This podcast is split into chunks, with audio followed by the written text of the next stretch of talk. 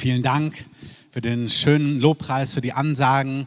Danke für eure Wertschätzung mit dem Buch. Das freut mich sehr. Ich hoffe wirklich, dass so zum Segen wird für viele von uns, ähm, wie wir den Heiligen Geist hören, wie wir in Kraft mit ihm zusammenarbeiten können. Und ein Ding, was mich sehr bewegt hat da drin, ist, ich bin super dankbar, dass Gerd Medien das möglich gemacht hat, ist, dass ich was reinschreiben konnte über Hindernisse und auch Dinge, die uns oft im Weg stehen, als Einzelnen und auch als Gemeinden, auch zum Teil im Land für so mehr vom Heiligen Geist. Und der Herr will unser Land heimsuchen. Amen.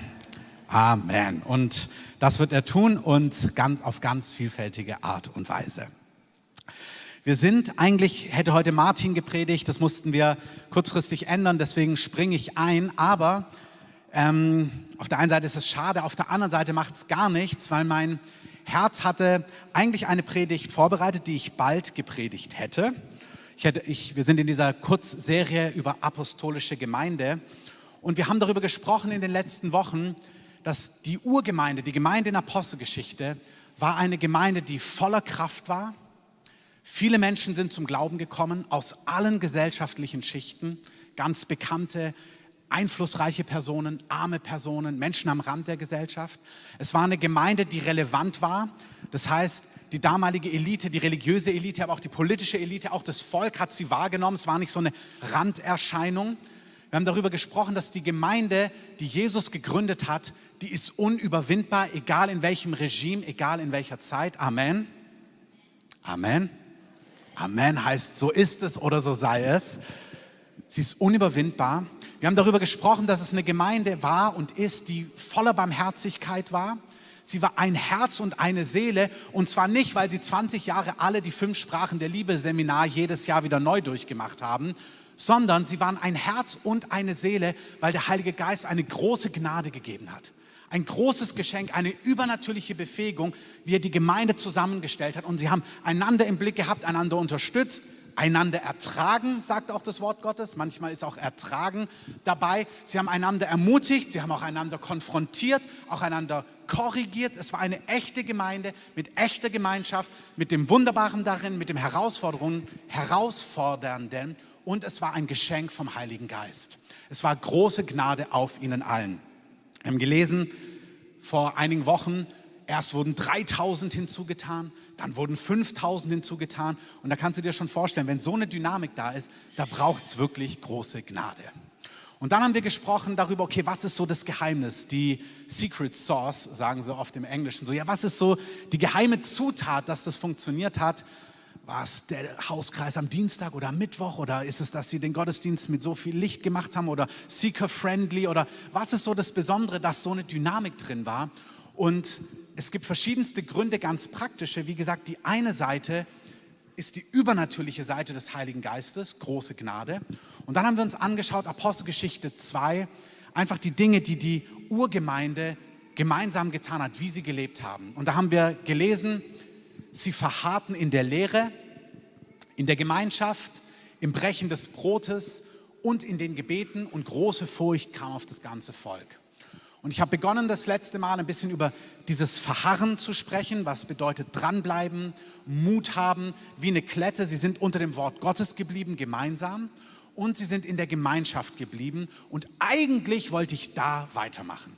Gemeinschaft, weil da lesen wir dann, sie trafen sich im Tempel. Habe schon gesagt, sieht ein bisschen aus wie so ein Tempel hier mit den Säulenhallen Salomos. Das sah beim Tempel damals wirklich ein bisschen so aus. Und dann heißt es an anderer Stelle, und sie trafen sich in den Häusern hin und her. Wir sehen, die Gemeinde hatte zwei Säulen.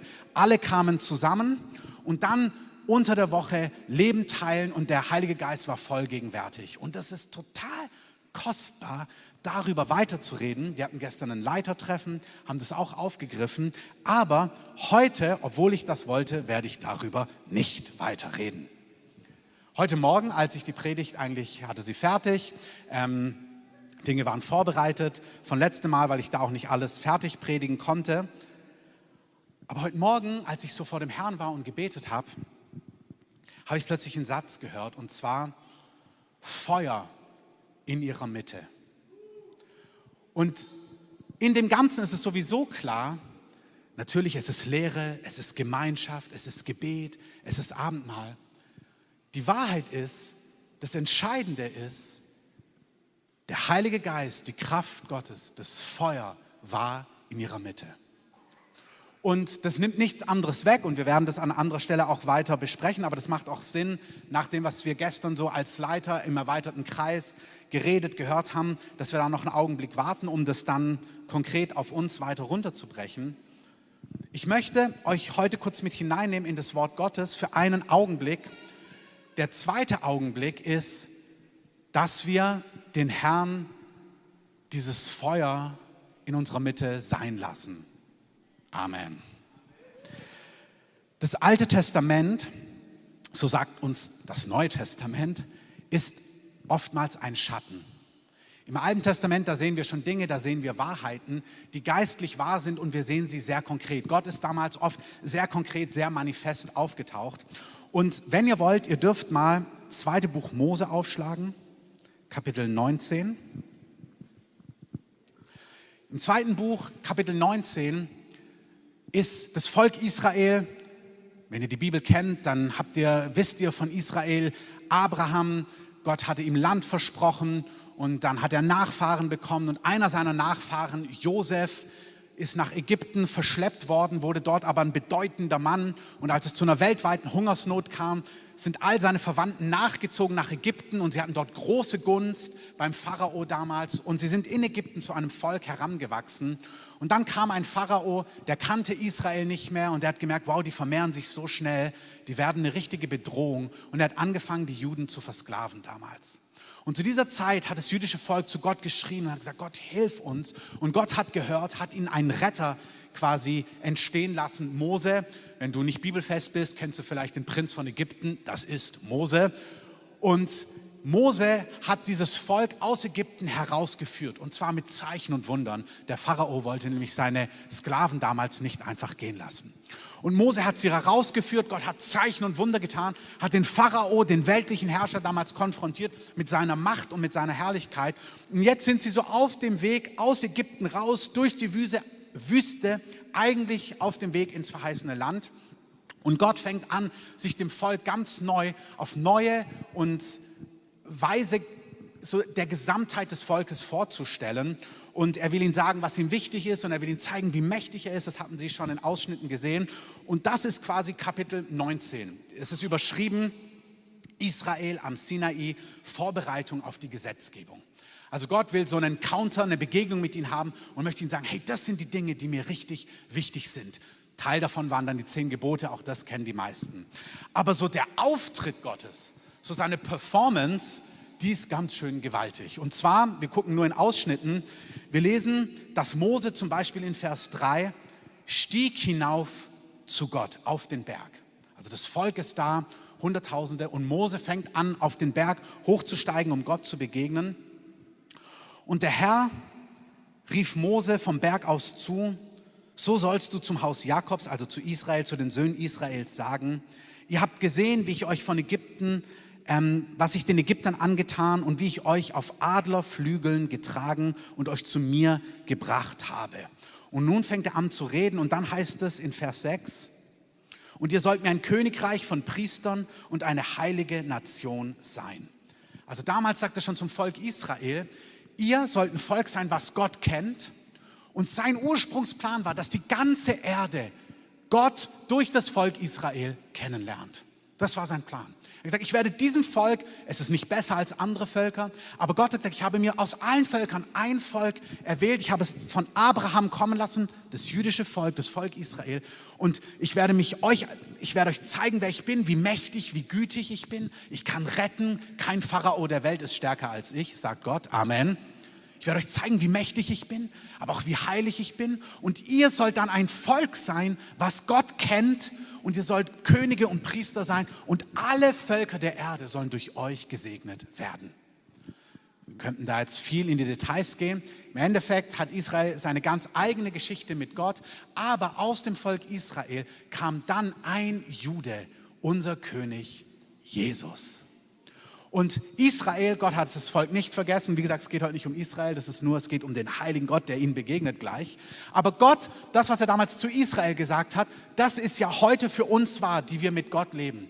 Er sagt, ihr, wenn ihr zu Jesus gehört, wenn ihr durch Jesus auch zu diesem Gott der Juden gehört, dann seid auch ihr Könige und Priester. Ihr sollt solche sein, die Gott kennen, die Gott erleben und die Gott in dieser Welt repräsentieren. Amen. Als er diesem Volk begegnet und diese einleitenden Sätze macht, dann, ihr könnt euch das zu Hause durchlesen, dann gehen sie hoch und es wird immer intensiver, intensiver, intensiver. Und dann liest man hier ab Vers 16, ich lese es mal vor, es geschah am dritten Tag, als es Morgen wurde, da brachen Donner und Blitze los. Und eine schwere Wolke lagerte auf dem Berg und ein sehr starker Hörnerschall ertönte, sodass das ganze Volk, das im Lager war, bebte. Mose aber führte das Volk aus dem Lager hinaus, dem, ähm, aus dem Lager hinaus Gott entgegen.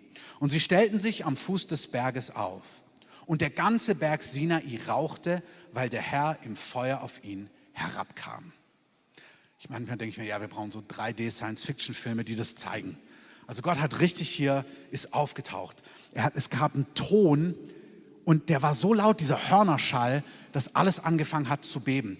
Und dann ähm, kam Donner und Blitze und es kam eine schwere Wolke und der ganze Berg Sinai rauchte, weil der Herr im Feuer auf ihn herabkam. Und sein Rauch stieg auf wie der Rauch eines Schmelzofens. Und der ganze Berg erbebte heftig und der Hörnerschall wurde immer stärker und so weiter und so fort. Also man liest es so einfach, aber stell dir das mal vor. Also damals die Götter, ja, man kannte ja die Götter und man hat die Götter besänftigen wollen. Das gibt ja eine ganze Geschichte. Und sie haben jetzt den Gott, den einen Gott, den lebendigen Gott kennengelernt. Und der, dieser Gott ist schon, ich meine, wir haben heute gesungen, vielen Dank Manuel, voller Leidenschaft für dich, ich will dir ganz nah sein. Das ist so super vertraut. Es gibt Lieder von Komm zu Papa, aber Vater, was wirklich unser Gott ist. Unser Gott ist ein Vater, der uns liebt. Amen. Er hat uns in Jesus gezeigt, wie gütig und barmherzig er ist. Amen. Als da eine Sünderin ist, geht er zu ihr und sagt, hey, eigentlich hast du ganz tief Durst. Ich habe ein Wasser für dich. Wenn du davon trinkst, hast du keinen Durst mehr. Er ist die Liebe in Person. Er ist der vertrauteste Ort, den es gibt. Ich hatte vor Jahren einen Traum. Da habe ich die Feueraugen von Jesus im Ansatz gesehen. Äh, nur im Ansatz. Und dann hat eine Stimme gesagt, seine Feueraugen sind der geborgenste Ort auf der Erde und der furchterregendste Ort auf der Erde.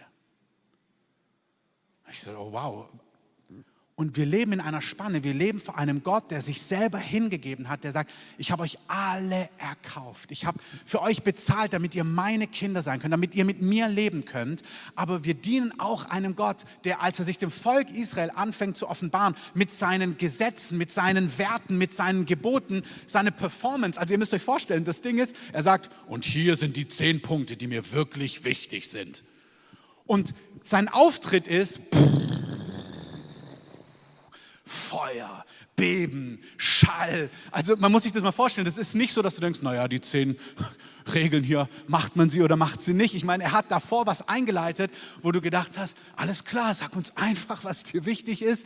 Also dieser Auftritt, der war nicht einfach so, naja, tust du, was er sagt, tut, tust du nicht, was er sagt, sondern es war furchterregend, sodass das Volk Israel wirklich staunen und in Ehrfurcht vor ihm stand.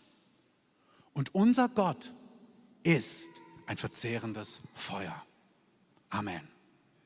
Wisst ihr, es gibt diesen Satz in dem Psalm, da sagt David auf Englisch, The joy of my salvation. Das heißt, lass mir wiederkehren die Freude meiner Errettung. Manchmal wird was so casual im Sinn von, manchmal gewöhnen wir uns an Dinge. Das ist wie so, ey Gott, Kumpel, und Gott ist mein Freund und Gott ist mein Vertrauter und Gott ist der Liebhaber meiner Seele. Genau was wir heute gehört haben. Küsse mich mit den Küssen deines Mundes. Das ist doch vertraut. Amen. Das ist so nah, das ist so intim, das ist so kostbar. Aber der Anfang von Weisheit ist die Furcht des Herrn. Der Anfang der Weisheit ist die Furcht des Herrn.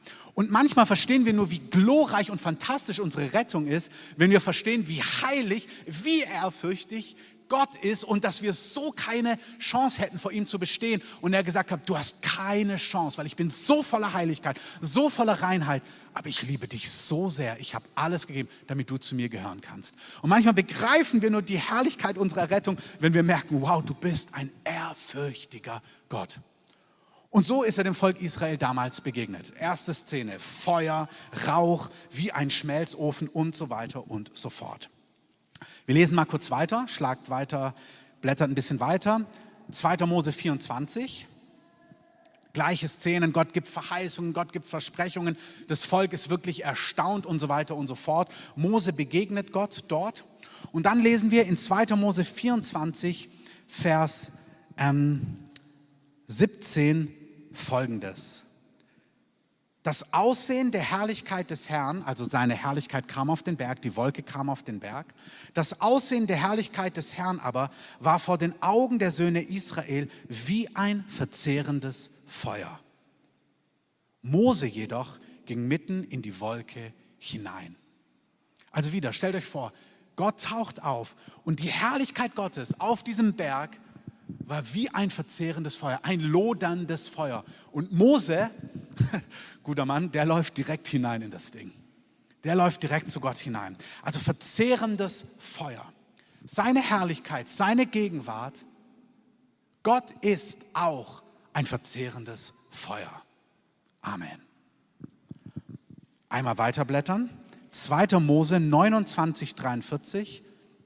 Ich möchte, dass ihr einfach die die Bilder versteht. Wie gesagt, die Bilder sind ein Schatten. Immer noch, er ist jetzt auf dem Berg, Gott gibt ihm die Regeln, seine Gedanken, das, was ihm wichtig ist, das, was ihm heilig ist, so wie sie leben sollen miteinander, so wie sie Gott dienen sollen, wie sie opfern sollen, wie sie anbeten sollen. Er sagt ihnen, lasst Weihrauch aufsteigen und dann schlachtet Lämmer und nehmt das Blut und so weiter. Er gibt ihnen all die Dinge, wie damals das Volk Israel eben mit Gott leben kann. Und dann gibt es da diesen wunderschönen Satz in Vers 43. 2. Mose 29, Vers 43. Und ich werde, als er sagt, richtet ein Zelt auf, ein Zelt der Begegnung. Auch interessant. Gott sagt, ich möchte einen Ort schaffen, wo ihr mir begegnen könnt. Es wird ein Ort sein, wo ich zu euch reden werde. Und im Kontext, wenn ihr euch die Bibelstellen vorlest, ist ganz interessant. Das Volk sagt, ey Mose, mach du das mal. Wir bleiben lieber hier. Geh du mal lieber, Mose. Also, weil sie das so erschreckt, aber Gott will nicht, dass du erschrocken bist und ich auch nicht. Amen. Amen. Gott möchte nicht, dass wir erschrocken sind. Der Anfang von Weisheit ist die Furcht des Herrn. Aber Gott möchte nicht, dass wir, dass wir Angst vor ihm haben. Das Volk Israel sagt, Mose, geh mal du zum Zelt der Begegnung, rede du mit ihm, lass du ihm etwas sagen. Aber Gott sagt, nein, ich werde, ich richte ein Zelt auf Dort werde ich kommen, dort werde ich dir begegnen, dort werde ich zu dir sprechen, dort werde ich dir Unterweisung geben, dort werde ich dir Führung geben, die du brauchst. Und dann heißt es in diesem schönen Vers hier, und ich werde dort im Zelt der Begegnung, ich werde dort den Söhnen Israels begegnen und es wird durch meine Herrlichkeit geheiligt werden. Also Gott sagt an dieser Stelle nochmal, ich bin ein heiliger Gott, ich bin ein vollkommener Gott, ich bin furchterregend, ich bin groß und ich will aber, dass ihr ein Zelt habt, wo ich euch begegne. Und wir haben gesehen, seine Herrlichkeit sah aus wie Feuer. Und jetzt ist wie Mathematik die Gleichungen einsetzen. Also seine Herrlichkeit sah aus wie Feuer. Und jetzt sagt er, also Herrlichkeit ist gleich Feuer. Und jetzt sagt er, meine Herrlichkeit wird euch heiligen. Also sagt, meine Herrlichkeit sah aus wie Feuer kommt zum Zelt der Begegnung und dort wird meine Herrlichkeit, also mein Feuer, euch heiligen. Wisst ihr, als der Heilige Geist auf Jesus kam, das hat mir irgendjemand diese Woche gesagt oder vor zwei Wochen, wenn du hier bist, darfst du mir mal winken. Ich fand den Gedanken echt gut, er ging mir nach. Jemand hat zu mir gesagt, ist dir schon mal aufgefallen? Und ich muss sagen, es ist mir aufgefallen, aber den Gedanken hatte ich noch nie, diesen sehr guten Gedanken. Als der Heilige Geist auf Jesus kommt, kommt er als Taube. Da gab es nichts zu verbrennen und zu verzehren. Der Heilige Geist kam auf Jesus als Taube. Aber als er auf die Jünger gekommen ist, da ist er als Feuerflamme gekommen. Er ist als Feuerflamme gekommen und er hat angefangen, das hat ganz viele Aspekte, natürlich Wärme, natürlich Leidenschaft, natürlich Entfachen, ja, aber Feuer ist auch, mein Feuer wird euch reinigen und heiligen. Mein Feuer wird es tun. Und bitte hört zu, die Predigt ist keine, oh, jetzt habe ich aber Angst Predigt oder oh, jetzt kommt so eine Heiligkeitspredigt oder jetzt müssen wir mal richtig, null. Aber Gott verspricht und sagt, ich werde euch mit Heiligem Geist und Feuer taufen.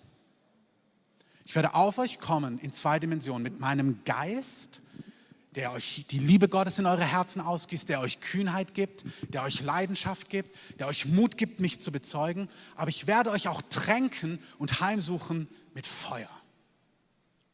Und Feuer hat verschiedene Eigenschaften. Eine davon ist, Feuer läutert. Feuer reinigt. Jetzt alle, die sich so ein bisschen unwohl fühlen, ich würde euch am liebsten, kommt mal her, in den Arm nehmen und mit euch kurz, nee, hört mal zu, was ich eigentlich sagen möchte. Es ist eigentlich eine super tröstliche Sache. Gott sagt, es gibt vielleicht Dinge in uns, die uns, wisst ihr, wir sagen bei uns in den Kursen ganz oft, vor heilig kommt Heil. Vor heilig kommt heil, gesund, ganz. Wenn du jemand bist, der zum Beispiel mit Geiz kämpft, immer alles beisammen halten muss, bist du vielleicht jemand, der nie erlebt hat, wie man ganz großzügig zu dir ist. Bevor Veränderung kommt, dass du großzügig wirst und anderen Gutes tust, musst du erstmal erleben, dass jemand richtig großzügig zu dir ist und dich im Blick hat. Amen. Vielleicht bist du jemand, der total ungeduldig ist. Meistens bist du in einem Kontext groß geworden, wo man total ungeduldig mit dir war.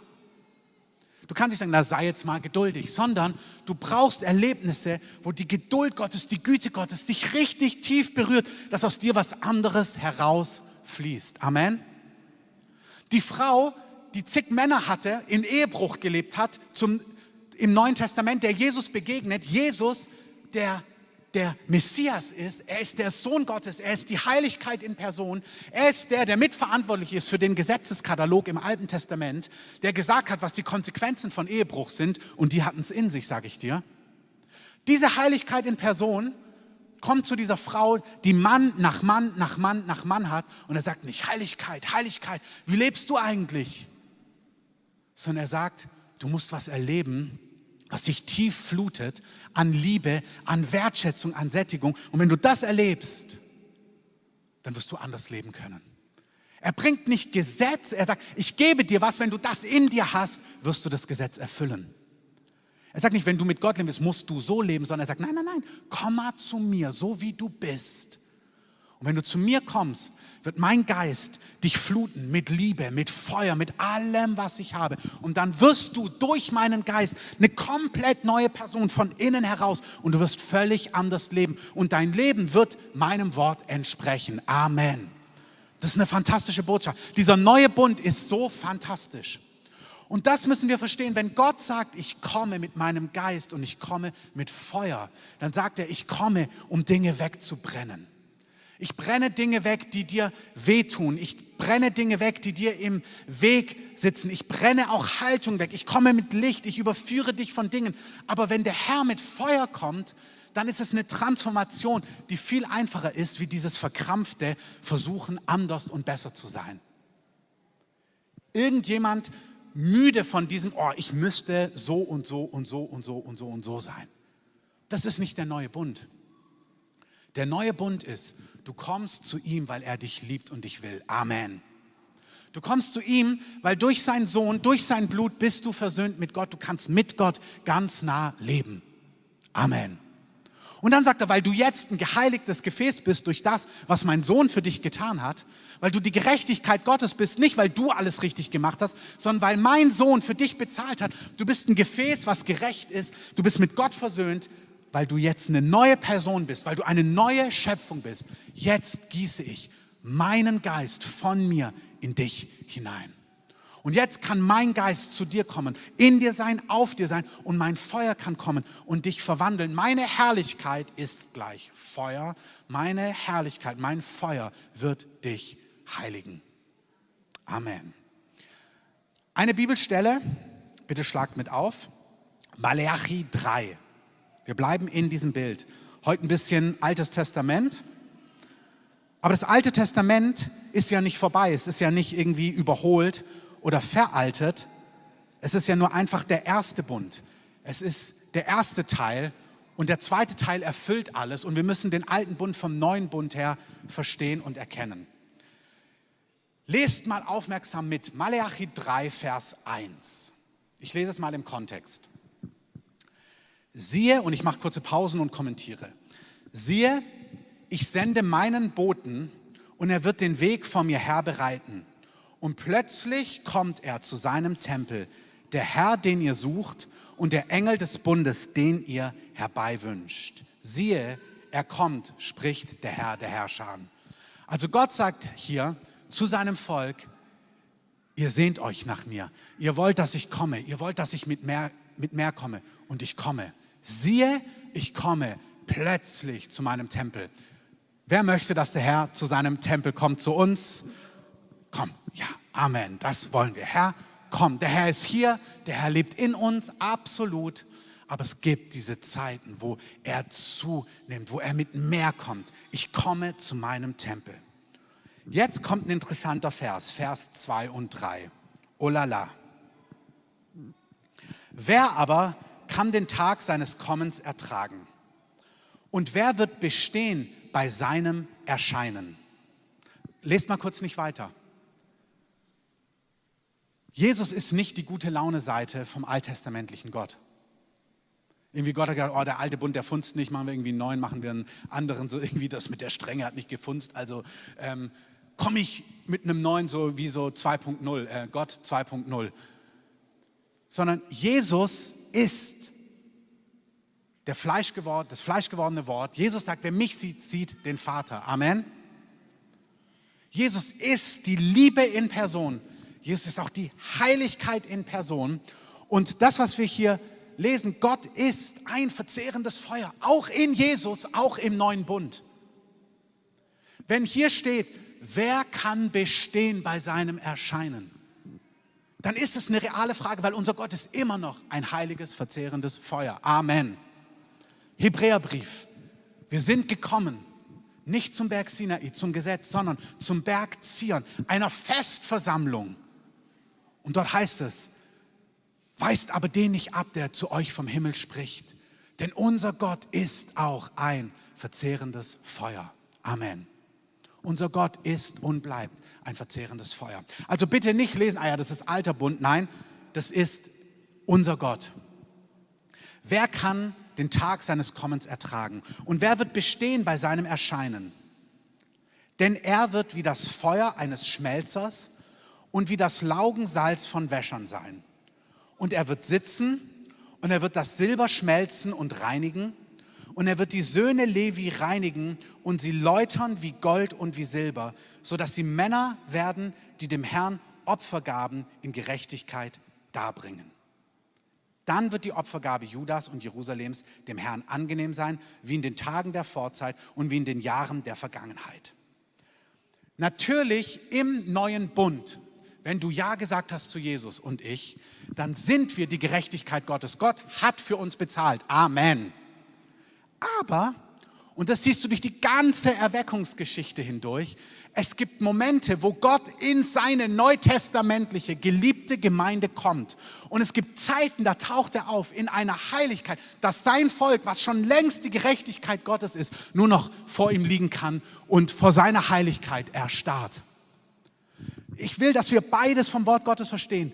Du bist mit Gott versöhnt in Christus Jesus. Wer es glaubt, sagt mal Amen. Amen. In Offenbarung heißt es aber, der Heilige heilige sich noch. Es gibt etwas, wo Gott sagt, ich möchte auch zu meinen Kindern, ich möchte kommen und ich möchte die Söhne Levis, die waren damals auch mit Gott im Bund, ich möchte kommen mit einer Heiligkeit, mit Feuer in unserer Mitte und dieses Feuer, Wir betonen ganz oft, das Feuer ist das Feuer aus Apostelgeschichte 1, Vers 8. Sie werden Zeugen sein bis an die Enden der Erde. Amen. All die Evangelisten denken sich, preach it. Und das stimmt auch. Aber das Feuer, wenn er zu seinem Haus, zu seinem Tempel kommt, er wird sitzen, er wird das Silber schmelzen und reinigen, er wird die Söhne Levi reinigen und sie läutern wie Gold und wie Silber, sodass sie Männer werden, die dem Herrn Opfergaben in Gerechtigkeit darbringen. Es gibt Zeiten, wenn der Herr in Heiligkeit kommt, das sind Momente, wo Gott Dinge in dir überführt, die siehst du davor noch gar nicht. Also das sind Dinge, wo du manchmal, es gibt Sachen, und das ist völlig in Ordnung, da haben wir das Gefühl, wir sind mit Gott im Reinen, wir sind mit Gott versöhnt, sind wir auch.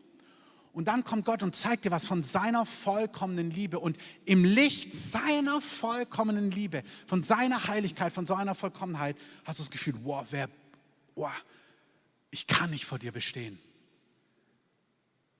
Als Jesaja vor Gott steht, der Prophet, und ihn sieht wie Feuer, da sagt, boah, ich bin ein unreiner Mann mit unreinen Lippen in einem unreinen Volk.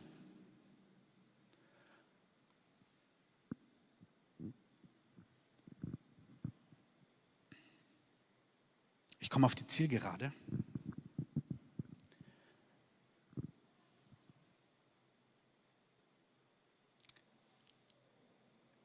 Kommt mal diesen letzten Abschnitt ganz, auch innerlich wie aufmerksam mit so. Es ist in der Bibel so, es gibt Zeiten, da gibt es nicht viel Herrlichkeit. Da hat sich Gott zurückgezogen gehabt von seinem Volk.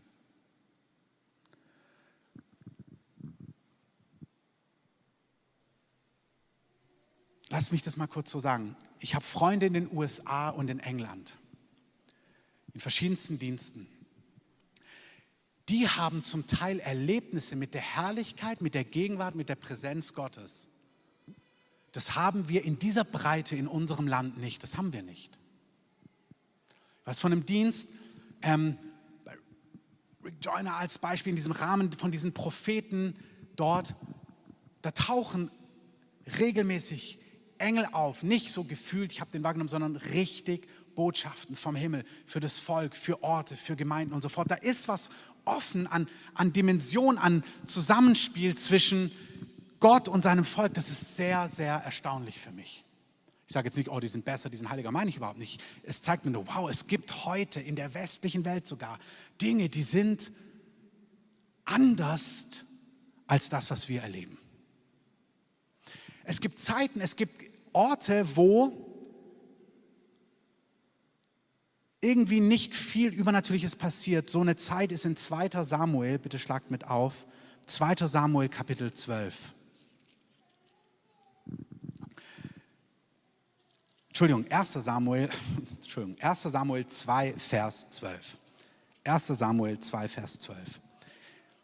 Deswegen zieh die gerade und bitte einfach kurz mit dranbleiben. In 1 Samuel gibt es den Priester Eli. Eli ist Priester. Er dient in dieser Abfolge, in diesen Regeln, die Gott seinem Volk gegeben hat. Aber Eli hat Söhne, die mit ihm am Tempel, am Haus des Herrn dienen. Und die Bibel sagt über seine Söhne, seine Söhne waren ruchlose Männer. Diese Männer haben am Haus des Herrn gedient, aber sie haben sich gar nicht gekümmert um das, was Gott gemacht hat. Das heißt, sie haben verschiedene Sachen, die haben einen Ehebruch gelebt damals als Priester. Und dann haben sie, die mussten ja immer Tiere bringen, die wurden geschlachtet und dann ähm, wurde das Fett verbrannt, Gott zur Ehre. Also das Fett wurde abgeschnitten von dem Fleisch, verzeiht ihr Vegetarier und Veganer, aber so war es damals. Das Fett wurde genommen, das wurde geräuchert, das wurde Gott zur Ehre gegeben. Und die Söhne Elis, die wollten es nicht, die wollten das beste Stück Fleisch immer selber essen.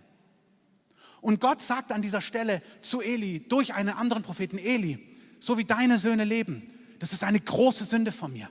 Das widerspricht mir total, wie deine Söhne leben. So wie du lebst und deine Söhne, das widerspricht mir total.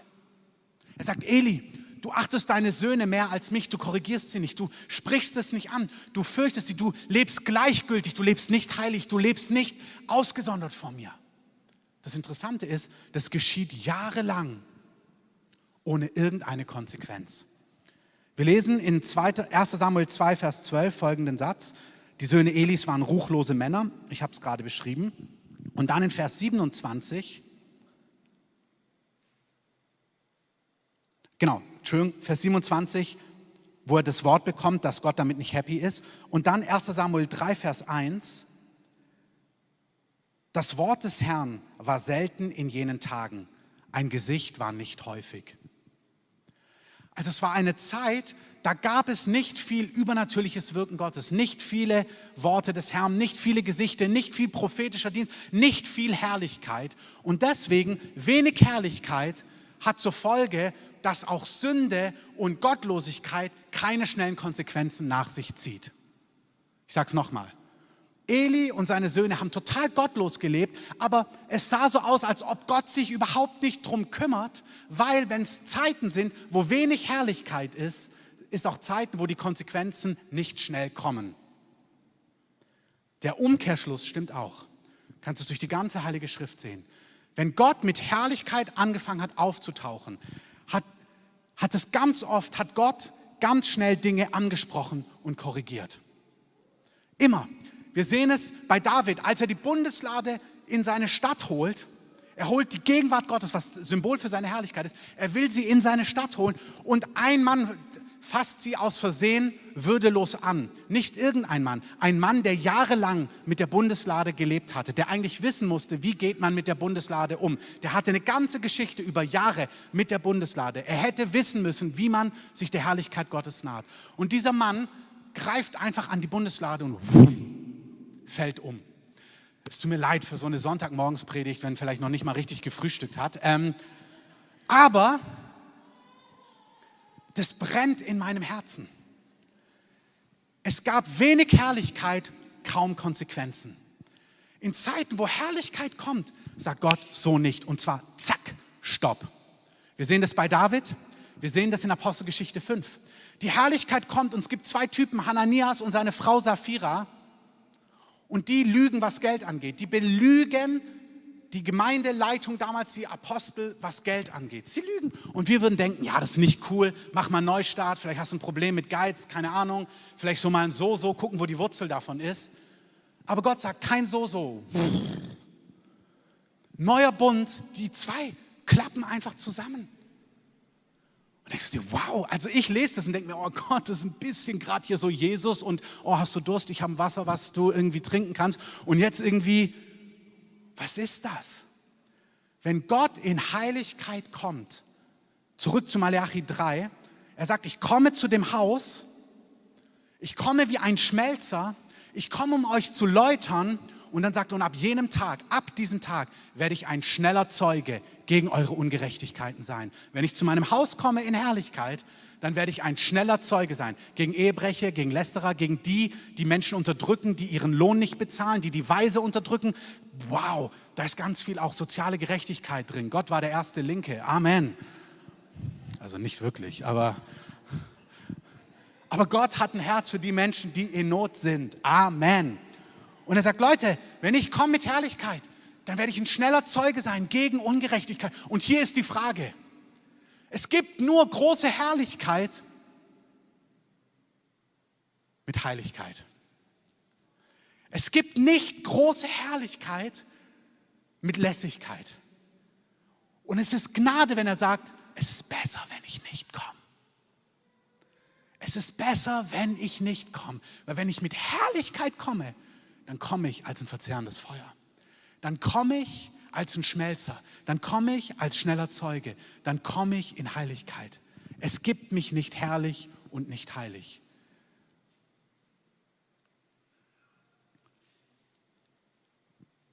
Ich glaube, dass die angemessene Reaktion darauf zweierlei ist. Da ist was Ehrfürchtiges drin und das können wir auch nicht wegnehmen. Es ist ehrfürchtig, wenn Gott einen Typ in Apostelgeschichte tot umfallen lässt und dann kommt seine Frau rein und kriegt die gleiche Frage, und? Wie sieht's aus? Sie hat auch die Chance, die Wahrheit zu sagen. Sie lügt wie ihr Mann.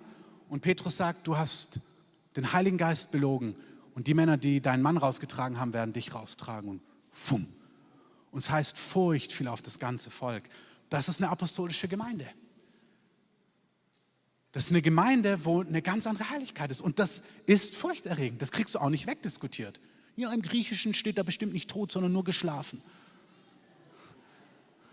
Da steht nicht was anderes. Das heißt genau das. Aber auf der anderen Seite sagt Gott, hey, ich verspreche euch was, mein Bund, mein neuer ist vollkommen. Ihr braucht gar keine Angst haben, weil natürlich gibt es in euch Unreinheiten, Haltungen, Dinge, die mir total widersprechen. Aber ich habe Vorsorge geschaffen. Ich sende euch meinen Heiligen Geist. Und der wird wie Feuer auf euch kommen. Und der wird euch verzehren und der wird euch transformieren und der wird euch umwandeln und der wird Wurzeln in euch, die dazu führen, dass ihr in diesem und jenem lebt. Wenn ihr das wollt, wird dieser Heilige Geist euch von innen heraus transformieren, verbrennen, heiligen, umbauen, überführen von Dingen. Sodass du merkst, dass du vor diesem Gott, der so heilig ist, bestehen kannst. Da ist Ehrfurcht, aber Gott sagt, keine Sorge, du musst nicht selber. Gibt es da noch was? Ja, gewiss gibt es da noch was. Aber Gott sagt, wenn dein Herz aufrichtig ist, nämlich der Anfang von Weisheit, wenn dein Herz aufrichtig ist und wir das, das Kommen des Herrn herbeisehnen zu seinem Tempel. Und er sagt, ich komme wie verzehrendes Feuer, dann können wir sagen, hey, das ist das Bild, was ich heute Morgen hatte, dass der Herr sagt, ich werde sitzen und ich werde läutern, wie man Gold läutert und waschen mit Laugensalz. Und ich habe empfunden, dass der Herr heute Morgen sagt, dass er sich hier hinsetzt und dass er uns einlädt, ja mit Ehrfurcht, aber dann auch geborgen in der Liebe Gottes als versöhnte Kinder Gottes, vor ihn zu kommen und sagen, Herr, hier bin ich, du bist ein heiliger Gott, ein Gott, der ein verzehrendes Feuer ist. Ich komme vor dich und ich bitte dich, schmelze mich. Das haben wir nicht abgesprochen. Lass mein Herz schmelzen wie Wachs unter dem Blick deiner Liebe. Das ist kein kritischer Blick, das ist ein liebender, heiliger Blick. Er ist ein durchdringender Blick, der in die Tiefen des Herzens sieht. Und da braucht es an der einen Stelle Trost und Heilung, an der anderen Stelle braucht es Korrektur, wo der Herr sagt, so nicht. Es ist, wir wollen immer nur das eine oder das andere. Nein, es ist beides. Beim einen ist es Trost und Heilung und Wiederherstellung. Bei einem anderen ist es der Herr, der als Herr auftritt und sagt, so nicht das möchte ich nicht. Das gibt es auch. Es ist beides. Und er weiß genau, wer du bist. Er weiß, wer den Kuss braucht und er weiß, wer die Klarheit braucht. Und wir sind alle beides. Es gab Momente, da habe ich von meinen Eltern Trost gebraucht. Und es gab Momente, da haben meine Eltern, da gab es einen Blick und zwar klar, nicht noch einmal. Hm, das ist alles klar, nicht noch einmal. Kann sich sagen, ja, das ist meine Vaterwunde. Da sagt er, es ist nicht deine Vaterwunde. Stopp. Das ist so. Und Gott kann das eine vom anderen unterscheiden. Manuel, vielleicht kommst du nach vorne, Resa gerne mit, mit deiner prophetischen Stimme.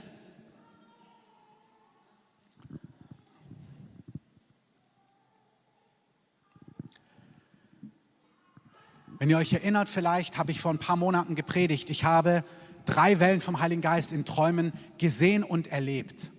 Erstens habe ich Argentinien gesehen und erlebt.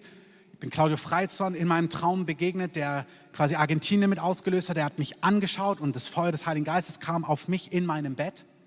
Der zweite Traum ist, ich habe Afrikanern, bin ich begegnet am, am Flughafen und sie haben gesagt, we love the presence of God. Wir lieben die Gegenwart Gottes. Und dann habe ich gesagt, oh, me too. Auch eine gute Me Too-Bewegung. Also me too. Ähm, ich liebe die Gegenwart Gottes. Und da kam so eine Gegenwart dann auf mich in meinem Bett. Und die dritte Begegnung war, dass ich hereingerannt bin in unser Haus und hinter mir kam diese Heiligkeit, die Gegenwart Gottes, aber sie war wie Feuer. Und ich wusste, die einzig angemessene Reaktion ist face down, unter das und beugen und ihn pressen lassen, ihn läutern lassen, ihn machen lassen, was er will. Und ich wusste, ich möchte daran erinnern, ich wusste in dem Augenblick, es hat mich in mein Bett gedrückt und ich wusste, ich kann es stoppen. Und das, was es gestoppt hätte, war folgende Frage. Ich wusste, wenn ich jetzt hier zu Boden gehe und der Heilige Geist auf mich drückt, wenn er drückt, die Frage war, was kommt dann raus? Was kommt raus, wenn er drückt? Werde ich vielleicht befreit vor euren Augen? Wird vielleicht sichtbar, dass ich noch gebunden bin an der Stelle? Wird vielleicht sichtbar, dass ich einen Schmerz habe? Wird vielleicht sichtbar, dass ich was bekennen muss, dass was sichtbar wird, was auch immer. Und ich wusste in dem Augenblick nicht, ich wusste nicht, wenn er, das war so intensiv, das war nämlich nicht so oberflächlich, das war. Und ich wusste, wenn er drückt, dann kommt was raus. Und ich wusste, ich habe die Chance zu sagen, stopp, das will ich nicht. So interessant, dass der heilige Gott, du kannst stopp sagen. Ich wusste in meinem Traum, das ist, es war mehr als ein Traum, es war eine Erfahrung. Ich wusste, ich kann es stoppen wenn mir das Ansehen bei euch wichtiger ist als das Ansehen bei Gott. Wenn es mir wichtiger ist, was ihr denkt, der Herr kam, der Herr kam und es war klar, er kommt und ich kann mitgehen mit dem, was er tut. Und ich habe die Entscheidung, will ich dich oder will ich safe sein vor den Leuten und ihren Meinungen und Gedanken? Wir waren als Pastoren und Leiter aus der Stadt letzte Woche unterwegs. Und ich habe bisher diesen Traum immer so gesehen, und das ist ja auch so, dass es betont, mir muss es egal sein, was Menschen denken. Ist egal. Komm zu mir. Ich setze mich zu deinen Füßen. Das ist das gleiche Bild. Du kannst die Welle nehmen, du kannst dich zu dem setzen, der läutert, wie Silber und Gold läutert mit Feuer.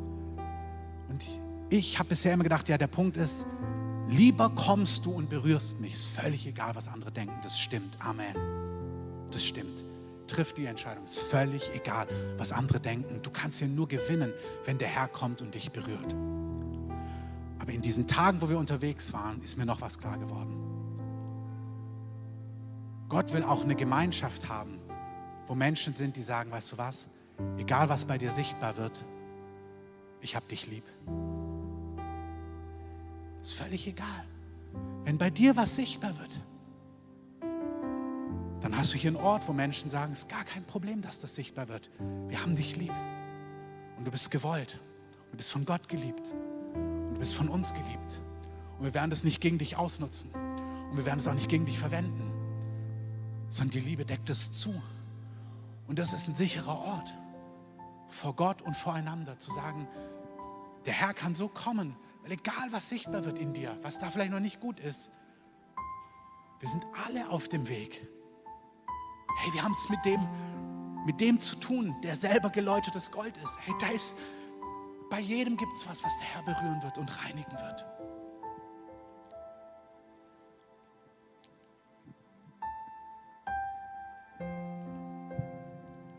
Vor ungefähr einem Jahr hatten wir einen Traum in unserer Mitte, dass die Bundeslade bis an die Tore der Stadt gekommen ist. Aber wir kamen nicht schnell genug voran, um ihr einen Platz zu geben. Und damals kam der Elia-Kreis und wir haben Konferenzen zusammengelegt. Und ich habe in diesen Tagen mit dem Elia-Kreis erlebt, dass sie diesen Begriff Safe Place geprägt haben, ein sicherer Ort füreinander. Und in den Tagen letzten Oktober, die waren gut, aber ich habe mich gefragt, ist das angekommen dort? Was haben wir, haben wir in, also in diesem Traum waren, kamen wir nicht schnell genug voran und eine Gruppe kam von außen, um uns zu helfen, damit die Bundeslade in die Stadt kommen kann. Die Bundeslade ist die Herrlichkeit Gottes, die Gegenwart Gottes. Und dann kam im Natürlichen diese Gruppe, der Elia-Kreis. Wir haben diese Konferenz gemeinsam gemacht. Es waren gute Tage, aber ich habe mich gefragt, haben wir das Entscheidende getan? Wir haben dann im Januar uns nochmal getroffen und wieder über diesen Safe Place gesprochen, einen Ort, wo man sicher ist miteinander. Aber irgendwie ging es in der Stadt nicht wirklich weiter mit diesem Thema. Jetzt hätten sie diese Woche nach Berlin kommen sollen, haben aber das woanders hingelegt. Und wir sind als Leiter weggefahren. Als Leiter, viele Leiter aus der Stadt, von Gemeinden, von Werken. Und plötzlich war genau das der Punkt, dass wir gesagt haben, wir wollen dieser Ort sein füreinander als Leiter in der Stadt. Und dann hatten wir ein prophetisches Erlebnis, dass der Heilige Geist gesagt hat, holt die Bundeslade in die Stadt. Das ist prophetisch, das ist ein Bild ist nie exklusiv. Ich möchte euch einladen. Ich glaube, der Herr sagt, ich komme wie ein verzehrendes Feuer. Ich komme mit der Herrlichkeit, die ihr begehrt. Ich komme aber im gleichen Augenblick, komme ich mit Feuer, um zu läutern. Ich komme, ich möchte mich hinsetzen, ich möchte Silber schmelzen und reinigen. Ich möchte dich läutern wie Gold und wie Silber, sodass wir Männer und Frauen werden, die dem Herrn Opfergaben in Gerechtigkeit darbringen. Vielleicht können wir aufstehen und als erstes sagen, Herr, vielleicht sagen wir es jeder mal für sich, weil wir als Gemeinde leben von einzelnen Herzen, lebendige Steine, auch am Livestream, dass wir sagen, ja Herr, wir begehren dich in deiner Herrlichkeit und auch in deiner Heiligkeit.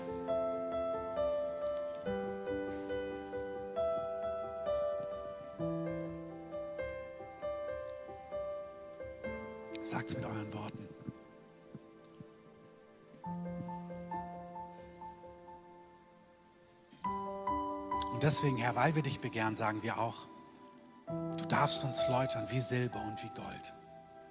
Du darfst uns schmelzen mit deinem Feuer und du siehst vielleicht Dinge, die wir gar nicht sehen. Dich bewegen vielleicht Dinge, die uns gar nicht bewegen. Du stößt dich vielleicht an Dingen, an denen wir uns gar nicht stößen. Du siehst vielleicht Götzen in unseren Herzen, die wir gar nicht wahrnehmen. Und wir sagen, wir wollen sehen, was du siehst. Wir wollen uns von dir läutern lassen. Und wir wollen lieber, dass du uns berührst, wie dass wir das Ansehen voreinander behalten. Lass uns diese erste Entscheidung treffen. Ist völlig egal, was sichtbar wird in unserem Leben. Ich meine nicht nur in einem Gottesdienst wie heute, wenn, der, wenn wir gleich das öffnen und ihr nach vorne kommen könnt, die, die das wollen sondern vielleicht wird auch was sichtbar und das bedeutet, in den nächsten Wochen musst du jemanden anrufen und sagen, es tut mir leid. Gott hat mich von was überführt, Gott hat mir was gezeigt. Sagen, lieber will ich von dir überführt werden, Gott, und du kommst mit mehr, als dass ich Recht behalte.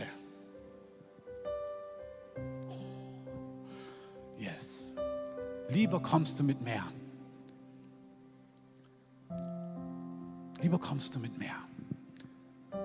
Das Wort Gottes, Jesus sagt, ihr könnt nicht Gott und Menschen fürchten. Entweder wir sagen, Gott, wir fürchten dich, dann muss es uns egal, dann wird es uns egal, was Menschen denken. Menschenfurcht stellt eine Falle.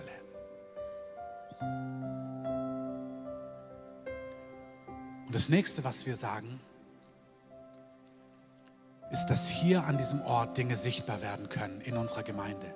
Nicht nur sonntags, in unserer Mitte kann sichtbar werden, dass du Mist gebaut hast, dass was nicht gut war, dass bei dir noch was geklärt werden muss. Und wir werden nicht den Blick haben, der sagt, na, das habe ich mir schon lange gedacht. Sondern wir wollen ein Ort sein, wo wir einander decken, wo wir einander lieben, wo die Liebe zudeckt, wo wir füreinander einstehen, wo wir einander trösten, wo wir mitweinen, wo wir helfen, wo wir zudecken. Nicht im Sinn, nicht zudecken, verdecken, vertuschen, nein. Aber wenn was sichtbar wird, dass wir es bedecken. Herr, das wollen wir in unserer Stadt und das wollen wir in unserer Mitte haben. Und das ist eine große Gnade, die der Herr schenkt.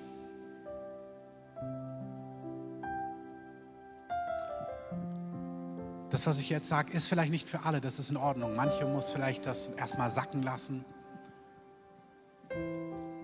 Andere merken das, ja, ich will mich vor dem, vor ihm hinsetzen. Er sitzt hier und er will läutern und er will schmelzen und er will ein Werk beginnen. Tiefgreifend. Bei manchen heute ein Beginn, bei manchen Anfang, bei manchen was Tiefgreifendes. Und wir singen jetzt einfach dieses Lied, würdig bist nur du. Und wenn du merkst, ja, der Herr zieht dich heute, da fängt schon Menschenfurcht an. Völlig egal, was andere sind. Wenn du spürst, ja, der Herr zieht dich, dann komm doch hier nach vorne und knie dich einfach in diesem ganzen Raum hier hin. Wir dürfen mit Maske hier sein, selbst wenn die Abstände nicht möglich sind, ist das kein Problem. Ihr müsst nur die Maske aufhaben. Aber kniet euch hier vorne hin, lasst uns diesen Raum füllen. Vielleicht können wir das Licht ein bisschen dimmen. Wir bleiben noch einen Moment auch im Livestream.